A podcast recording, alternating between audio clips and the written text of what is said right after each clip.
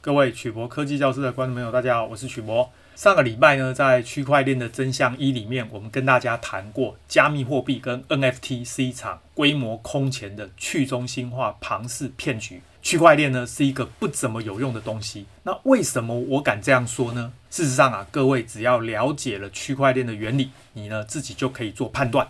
不需要人云亦云，所以今天呢，在区块链的真相二啊，我们就要来跟大家深入的探讨比特币背后的区块链所代表的意义，还有啊，到底什么是采矿？所以啊，我们今天的题目：区块链的真相二。为什么说比特币的区块链是一种唬人的雕虫小技？首先呢、我们先介绍什么是比特币的区块链。再来啊，我们就介绍采矿的目的是为了确保交易记录无法篡改。第三个，我们来跟大家谈谈矿工奖励金逐渐减少，采矿的动机逐渐下降。第四个，跟大家谈谈比特币区块链运作极无效率，无法取代传统货币。再来第五个呢，谈一下透过中心化的闪电网络可以解决交易速度缓慢的问题。在之前我讲比特币交易速度缓慢，无法取代传统货币，就有网友跟我呛瞎说呢，这个有一种东西叫闪电网络，它可以解决这个交易速度缓慢的问题。那什么是闪电网络呢？事实上呢，它就是一个把戏，唬外行人而已。第六个呢，萨尔瓦多使用比特币跟闪电网络来取代法币，是不是可行？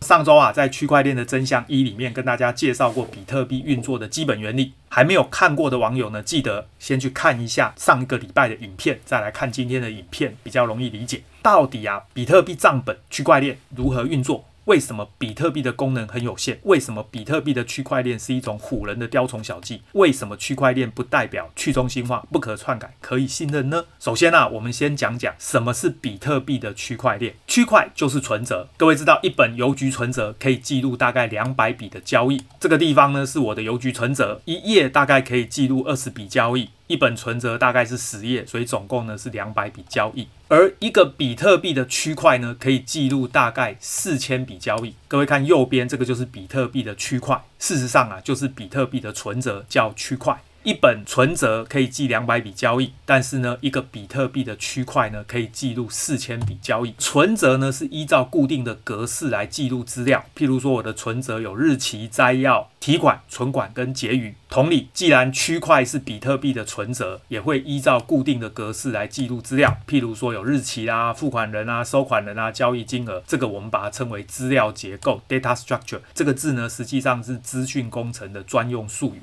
大家知道，一本邮局的存折可以记录两百笔交易，可是如果写满了怎么办呢？当然就换第二本。那再写满怎么办呢？就换第三本，以此类推。我们姑且啊，就把它称为存折链。那么一个比特币的区块就是存折，记满四千笔交易就要换第二个区块，再记满四千笔交易就要换第三个区块，以此类推，我们就称为区块链。所以什么叫比特币的区块链？其实呢，指的就是比特币的存折链。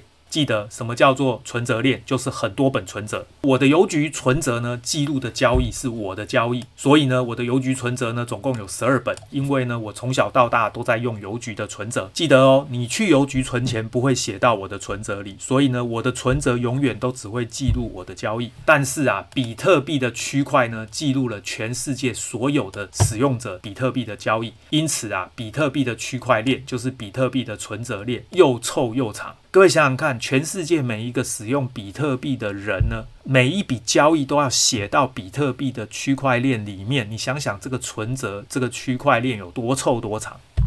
比特币呢，从二零零九年上线到今天呢，总共已经有超过六十万个区块，每一个区块呢，占用一 megabyte 的记忆体。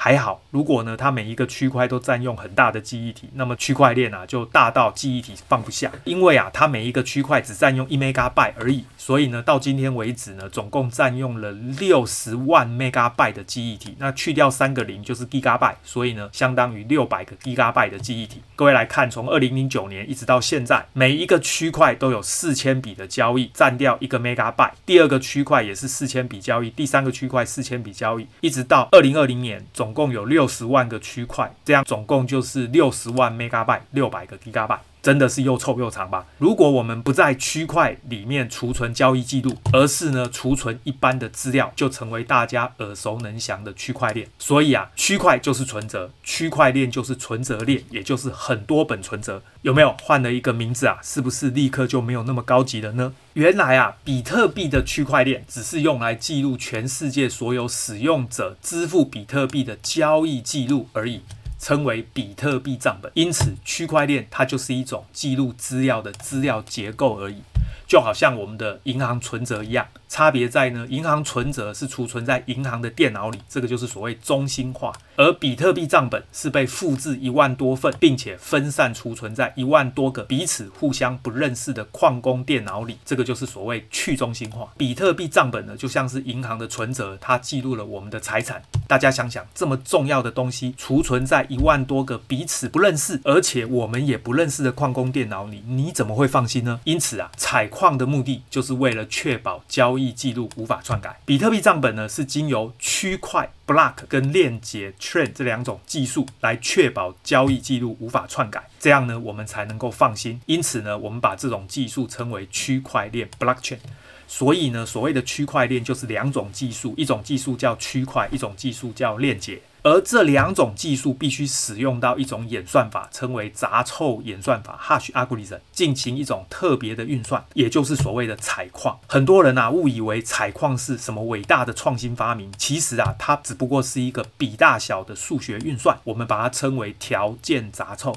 Conditional hash 比大小简单到连小朋友都会，所以啊，我戏称它是一种唬人的雕虫小技。那因为是时间的关系，所以我这边就不仔细讲它是怎么做数学运算的。事实上呢，它真的就是一个数字比大小而已，所以呢，小朋友都会。而且这个采矿啊，必须不停重复这个运算，因此啊，处理器全开，浪费大量的电能，但是啊，只为了一个重要的目的，就是确保交易记录无法篡改，实在啊是得不偿失。所以呢，这边简单的结论就是。区块链是两种技术，区块跟链结，而这两种技术的目的就是要确保交易记录无法篡改。为什么呢？因为比特币的区块链，也就是比特币的存折链，也就是比特币的账本，储存在一万多个我们不认识的矿工电脑里，所以啊，必须想办法采矿，这样才能够确保这些矿工呢不会篡改交易记录。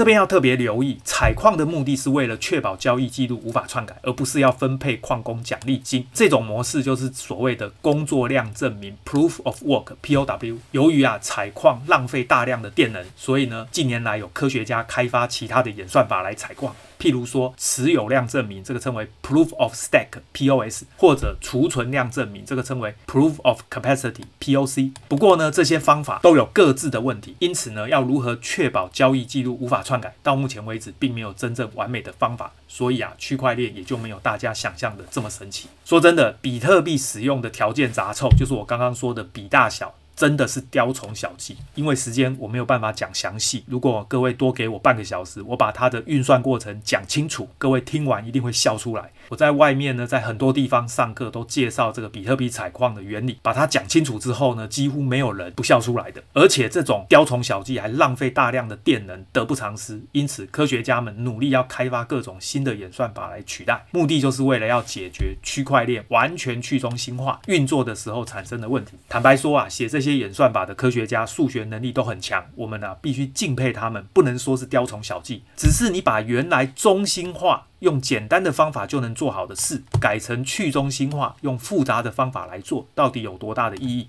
这个啊，就是另外一个值得探讨的问题。接下来，我们就谈到矿工奖励金逐年减少。让采矿的动机逐渐下降，矿工的电脑呢，必须不停地进行这个采矿运算，因此必须浪费大量的电能。那么为了奖励矿工，只要运算条件成立的矿工，也就是采到矿的矿工，就可以建立一个区块，也就是比特币的账本。除了可以记录别人的比特币交易，还可以无中生有，也就是自己给自己记录一笔矿工奖励金。为了保持比特币的总数不会无限增加，因此呢，中本聪 Satoshi 设计的演算法。法，大概四年奖励金就会减半，它是一个无穷等比级数，这样呢，使得比特币的总数呢只有两千一百万枚，目前呢已经产生大概一千八百万枚，只剩下不到三百万枚。显然啊，大部分的矿工奖励金呢都在前面的十年发生，后面啊就少得可怜。当矿工奖励金少得可怜，矿工还愿意采矿吗？虽然呢、啊，比特币的总量固定，但是呢，它的价值其实很有限。这个比特币是二零零九年上线，那个时候矿工的奖励金呢是五十块比特币。二零二一年第一次减半剩二十五块比特币，二零一六年第二次减半剩十二块半的比特币。这个是目前比特币矿工的收入来源。到了二零二零年五月，也就是两年前，第三次减半剩六点二五块的比特币。因为啊，如果矿场倒掉，没人记账，那么比特币就没有办法交易，这个问题就大了。没有办法交易的货币，再稀缺会有什么价值呢？所以，我们来看下面这个例子。各位知道，今天一颗比特币呢，大概是四万块美元。所以呢，在二零零九年，如果你踩到一个区块，奖金就是五十颗比特币。一颗比特币是四万块美元，所以呢，你的奖金就是两百万美金哦，真的是非常吸引的。但是到了二零一四年呢，奖金减半，只剩二十五块比特币，那么换成美金就是一百万美金。到了二零一六年呢，奖金再减半，剩十二块半的比特币，换成美金就是五万块美金。到了二零二零年，奖金再减半，剩六点二五比特币，换算成美金只剩下两万五千美金。那是还好啊，这个比特币呢最近狂涨，所以才能够让这个矿工啊采矿越采越积极。到底比特币的总数两千一百万这个数字是怎么来的呢？我今天算给大家看。我们刚刚说呢，二零零九年呢，采到一个区块，奖金是五十块比特币，就是五十除以二的零次方。经过四年呐、它呢主要能够采出区块大概二十一万个区块，奖励金减半变成二十五块比特币，就是五十除以二的一次方。再来经过四年呢，又采出二十一万个区块。奖金剩十二块半，就是五十除以二的平方。再经过四年呐、又采出了二十一万个区块，奖金再减半，就是六点二五比特币，也就是五十除以二的三次方。以此类推，一直到 n 年以后呢，它的奖金就是五十除以二的 n 次方。各位，这个数学呢，运算很简单，就是先把五十提出来，它就变成二的零次方分之一，一直加到二的 n 次方分之一。再把这个次方拉到外面去，就变成二分之一的零次方加二分之一的一次方，一直加到二分之一的 n 次方。所以呢，各位知道这是一个无穷等比级数，相当于是 sigma n 等于零到无穷大的二分之一的 n 次方。所以各位呢，回去看公式，它会等于一减 r 分之一，这个是高中数学。比 r 呢是二分之一。所以就相当于是二十一万乘以五十乘以一减二分之一分之一，这个算出来是二，最后乘起来呢，比特币的总数就是两千一百万。这个数学非常简单，各位啊，花一点时间研究一下就想通了。此外啊，矿工也可以向使用者收取手续费。问题啊，手续费太高，使用者不愿意付；手续费太低呢，矿工就不想记账。因此，手续费要到达一定的金额，才能够支持矿工的采矿成本。最后呢，也只剩下大额交易能够支付较高的手续费，不然呢、就只能把矿场收掉。所幸啊，这种运算力大的大型矿场收掉了，那么运算力小的个人矿工反而有机会生存。所以呢，我认为暂时还不会有没有矿工记账的问题。但是啊，要说比特币。因为总量固定，具有稀缺性，所以就可以保值。显然啊，是没有考虑到未来矿工会不会因为收入减少而罢工的问题。比特币未来还是可能会涨，但是这完全是投机炒作。还有另外一个重要的就是洗钱。各位要记得，洗钱的市场也就是地下金融，这个交易量其实非常大。大家发现呢，我拆穿加密货币的把戏，但是呢，我从来没有说加密货币会泡沫。为什么？就是因为我知道地下金融呢，其实是非常庞大的一个市场。有趣的是啊，有人预期矿工奖励金每次减半，就会让矿工的收入减少一半。那么，为了维持矿工的开采成本，每一次矿工奖励金减半，比特币的价格就要涨一倍，才能够让矿工愿意继续采矿。这种说法似是而非。各位别忘记，比特币的价值不是由矿工决定，也不是由采矿城市来决定，而是市场上的投资人愿意拿多少现金到交易所。来换比特币决定的，投资人不可能因为矿工奖励金减半就愿意拿更多的现金来交换比特币。但是啊，因为地下金融原本就有很大的市场，因此啊，你要说市场上有力量在支撑比特币的价格，这真的是有可能。也就是说呢，洗钱的人他会拿钱出来，把比特币价值呢保持住，让它能够持续运作下去。那么未来啊，结局如何，我们就只能拭目以待。比特币的区块链运作极无效率，根本不可能取代传统货币。大家要记得，为了确保交易资料无法篡改，比特币就必须采矿。为了要让采矿非常安全，它的演算法设计呢是每十分钟，也就是六百秒，全世界只能够采出一个区块。各位记得，十分钟是六百秒，采出一个区块呢，大概只有一个 megabyte，一笔交易呢是两百五十六个 byte，所以啊，一个区块大概就是储存四零九六笔交易。记得哦，一 mega 除以二五六，答案就是四零九六。所以我刚刚说差不多就是四千笔交易。可是这四千笔交易必须要花六百秒钟，换句话说，平均每秒全世界的矿工呢，最多就是只能处理六点八二笔交易。因为四零九六笔交易除以六百秒，大概就是六点八二。而且啊，每一个区块都必须复制一万份，分散储存在一万多个矿工的电脑里，也就是所谓的去中心化。各位想想看，这个啊，天生就非常没有效率。这种交易速度怎么可能取代传统的货币呢？各位知道，我们现在用的 Visa 或 Master 信用卡，它的伺服器呢，每秒钟呀、啊、要承受全世界几十万笔的交易，才能够确保。信用卡刷卡顺利，可是呢，比特币每一秒钟呢，却只能承受六点八二笔的交易。这个很明显，根本就是一个没有用的东西。除了炒作洗钱之外呢，根本不可能拿来日常生活使用。我们用简单的逻辑来思考，我不过就是去 Seven Eleven 买了一颗茶叶蛋，为什么需要把这笔交易复制一万多份，再分散储存在全世界一万多个矿工的电脑里？搞什么去中心化呢？相较之下，我们现在用的悠游卡这种电子支付，每一笔交易呢，只需要逼一下储存在一台电脑里，这个称为中心化，显然啊更有效率。许多人啊不停地吹捧去中心化的区块链有多少优点，却啊从来不提它的缺点。事实上，去中心化跟中心化都有各自的优缺点，通常我们是两者并用，这个是比较可行的方式。后面呢，我们再来举例说明。那我们刚刚说呢，比特币每秒钟全世界只能够写六笔交易到矿工的电脑里，所以啊，速度非常的缓慢。这个问题要怎么解决呢？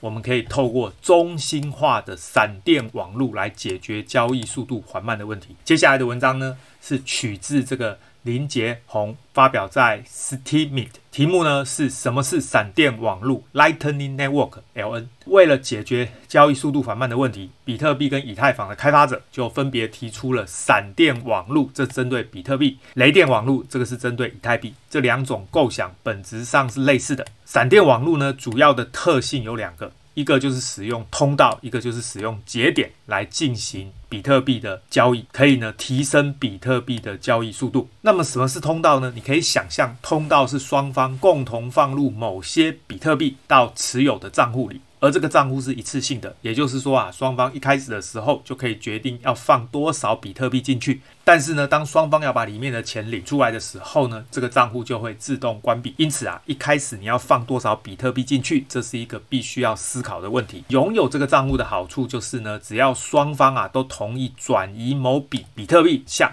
这一笔款项呢就可以。近乎即时的在两者之间交易，为什么呢？因为啊，这个交易呢，所有的明细都会暂时被记录在链下，而所谓的链下，我把它称为内账，也就是啊，这个交易并没有记录在区块链上面。最后啊，当这个通道要关闭的时候，往来者之间的交易总和才被记录在区块链上。这样做呢，最大的好处就是可以减少不必要的。大量的交易记录去写在区块链里，因为啊，写在区块链要等很久，速度非常的缓慢。举例来说，男生跟女生呢，各放十块比特币到这个通道里面，接下来男生会给女生两块比特币，再来女生会给男生一块比特币。各位知道啊，在这种状况下，男生就有九块比特币，那么女生呢就有十一块比特币。为什么？因为男生多给女生一块，女生给男生少一块，男生是九块，女生是十一块的比特币。这个时候呢，我要把这个通道给停止，男生就可以领回九块比特币，女生就可以领回十一块比特币，而这两个。资料呢，才写进区块链里面。在通道关闭之前呐、两个人之间的交易，不管几百次、几千次，基本上通通都不会写进区块链。那当然呢，速度就会变得非常快。不过，各位想想，这样的做法等于是把所有的交易记录呢都集中在通道里面，很明显就是用中心化的方式去解决交易速度缓慢的问题。第二个特性是节点通道啊，虽然可以让两者之间能够快速频繁的交易，但是这个特色呢，仅仅存在于有开通道的两者之间。也就是呢，你要跟其他人交易之，如果没有开启通道的话，你就没有办法经由通道来交易。这个时候呢，你只能啊像平常的交易一样，把资料写在区块链上，那就要等很久。而且另外一方面呢，每开一个通道就要预先存一笔钱在里面。这个时候呢，你可以预先开很多通道来解决这个问题，但是呢，你就必须啊预先把很多钱分散在不同的通道里，而节点的存在就可以解决这个问题。譬如说，A 要转比特币给 B 的时候啊，它跟 B 之间没有通道，那怎么办呢？A 可以透过一个跟自己有通道的人，譬如是 C，而且这个人呢跟 B 也有通道，这个时候 A 就可以透过 C 转给 B，这个就是啊用节点的方式来解决。举例来说，这个 A 呢跟 B 之间啊没有直接的通道，但是呢这个 A 跟 C 有通道，C 跟 B 有通道，这个时候呢 A 就可以把比特币经由 C 转给 B，这个时候呢 C 就称为节点。比特币用的是闪电网络，那以太币呢用的就是雷电网络。其实呢概念是类似的。雷电网络呢最大的不同就是它不只是支援以太币之间的转移。各位知道，以太坊的区块链啊是任何加密货币的转移都可以写进去的。所以呢雷电网络最大的特色呢就是只要呢。你是使用 ERC 二十发行的加密货币，都可以使用这个方式来转移。刚刚前面讲的，不管是通道也好，节点也好，实际上呢，它都是有缺点的。最重要的缺点就是过路费跟中心化的问题。我们刚刚提到啊，可以透过节点和其他人来经由通道做交易，但是啊，你使用别人的通道呢，也是必须要付出代价的。这个就称为过路费，每使用一次就要付一次过路费。当我们透过许多的节点来进行交易的时候，就可能要付出很多次的手续费。那这些手续费啊，累积下来也是不小的一笔数目。再来啊，就是中心化的问题。当我们要使用节点跟别人交易的时候啊，就会渐渐的出现一些超级节点。譬如啊，我们刚刚说呢，这个 A 要透过 C 来转给 B，这个时候 C 呢，同时拥有两个人的通道。接下来，如果这个 C 呢拥有更多人的通道，那么更多人呢就会透过这个 C 来转移。这个时候啊，这个 C 呢就变成超级节点，也就是啊所有的转移都集中在他身上。很明显，这个就是中心化。这些超级节点啊，一开始的时候就努力让自己比别人拥有更多的通道，而且因为他有很多的通道，所以呢，大部分的人都会选择倾向跟这些。拥有比较多通道的超级节点，经由他们来转移比特币，因为呢，这样才能够避免开多个通道的困扰。结局啊，这个 C 呢就慢慢变成超级节点，大者恒大。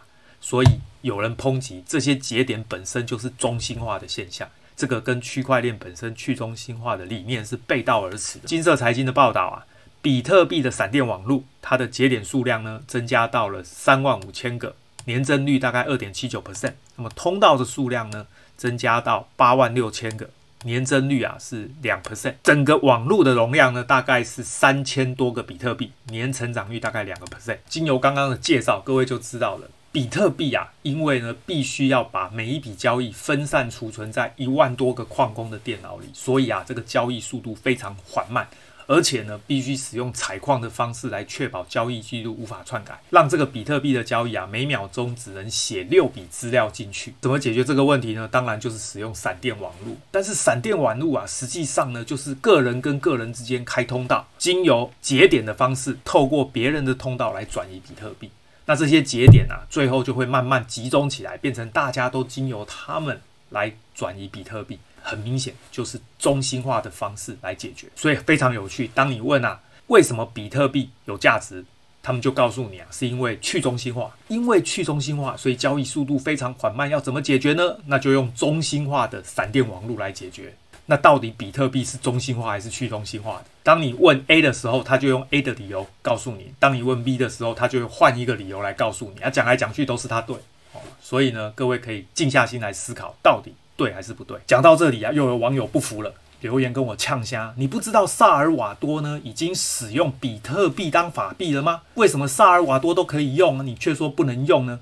大家想想，萨尔瓦多用比特币的闪电网络才有办法把它当成法币，日常生活来使用，会不会成功？坦白说，还真的会。为什么呢？当使用者在萨尔瓦多使用克朗的时候，大家会觉得克朗就是萨尔瓦多政府发的法币。根本就不值钱，所以大家就不想用，所以就通货膨胀，东西就一直涨。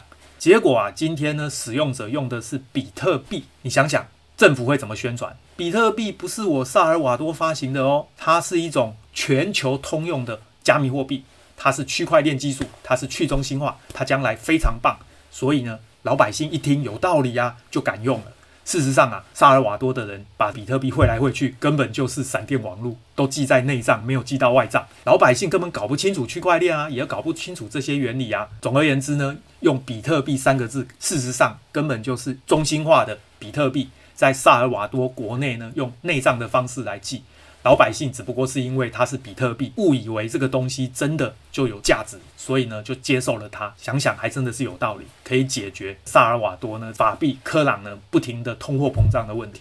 但是呢想一想它的原理啊，不过就是用比特币三个字唬那些老百姓而已，不是吗？